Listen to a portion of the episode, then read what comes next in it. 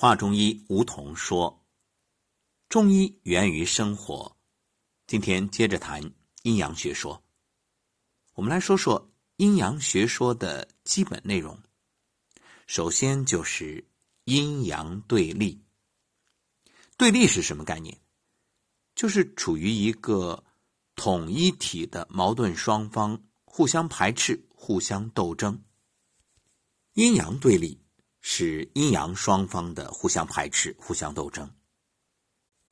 阴阳学说认为，阴阳双方的对立是绝对的，如天与地、上与下、内与外、动与静、升与降、出与入、昼与夜、明与暗、寒与热。虚与实，散与聚等等，万事万物都是阴阳对立的统一。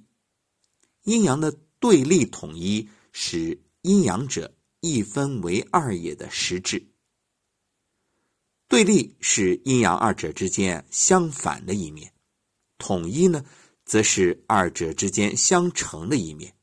没有对立，就没有统一。没有相反，也就没有相成。阴阳两个方面的相互对立，主要表现于他们之间的相互制约、相互斗争。阴与阳相互制约和相互斗争的结果，取得了统一，也就是取得了动态平衡。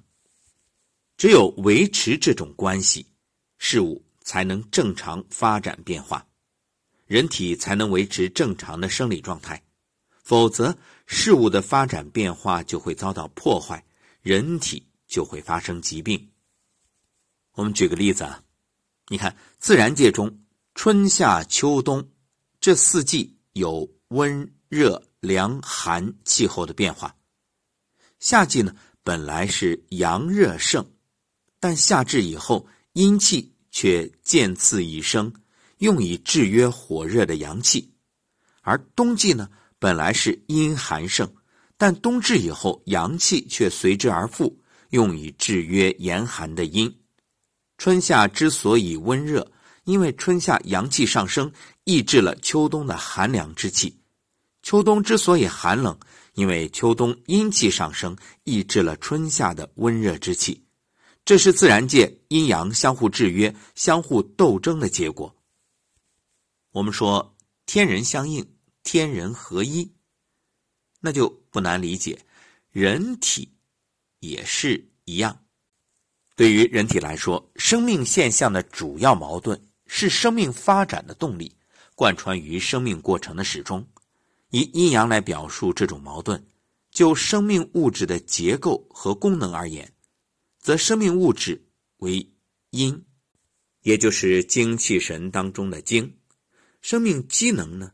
为阳，就是精气神中的气。这运动转化过程啊，则是阳化气，阴成形。生命就是生命形体的气化运动，气化运动的本质就是阴精与阳气化气与成形的矛盾运动，也就是阴阳的对立统一。阴阳在。对立斗争中取得了统一，维持着动态平衡状态，也就是所谓的阴平阳密，机体才能进行正常的生命活动。既然有斗争，那免不了要有胜负。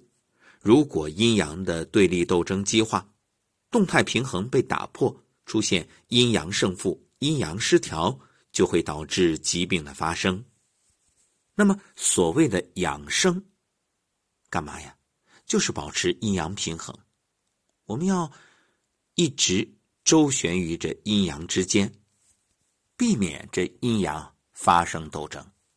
那这治病呢，就意味着斗争已经发生了，我们得帮助弱的一方，让其实力增强，以与强的一方相抗衡。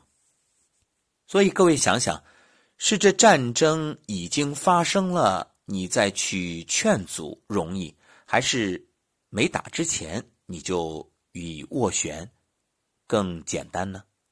由此不难理解，到底我们该有病再去治，还是没病先养生呢？总而言之啊，阴阳的对立是以阴阳说明事物或现象相互对立的两个方面及其相互制约的关系。所以，这有病要用药，当然要辨证施治，对症下药。就是你用对了，它可以帮助弱的一方和强者相抗衡，保持一个平衡状态。那你用错了，可能适得其反。这也正是虚则补之，实则泻之的原则。前提是你得先弄清楚。通过诊断，明确了解到底这阴阳啊，谁强谁弱。所以你看，虽然我们说中医确实不太容易学，但是你只要把这些基本原则、根本理念弄清楚、想明白，然后啊，抽丝剥茧、顺藤摸瓜，一切并不难理解，也。不难解决，正所谓难者不会，而会者不难。这就像生活当中有一类人特别会办事儿，不管什么疑难问题，你找到他，他只要一想，帮你一分析，哦，你恍然大悟，因为找到问题的诀窍，也就是关键所在，就不难解决了。正所谓大事化小，小事化了。所以每天节目苦口婆心，就是想提醒各位关注养生，以良好的生活习惯和心态，让麻烦，当然也包括疾病，都不会发生。